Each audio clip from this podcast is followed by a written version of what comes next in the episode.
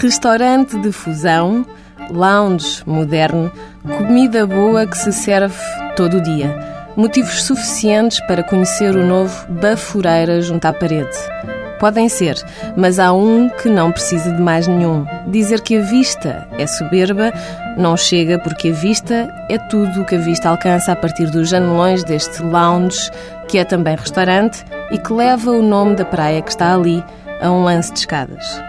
Na esplanada ou no interior iluminado pelo sol, provam-se especialidades internacionais com o toque português do chefe João Duarte. Exemplos: tártaro, tataki de salmão e atum, ou brusqueta de cogumelos frescos, para a entrada.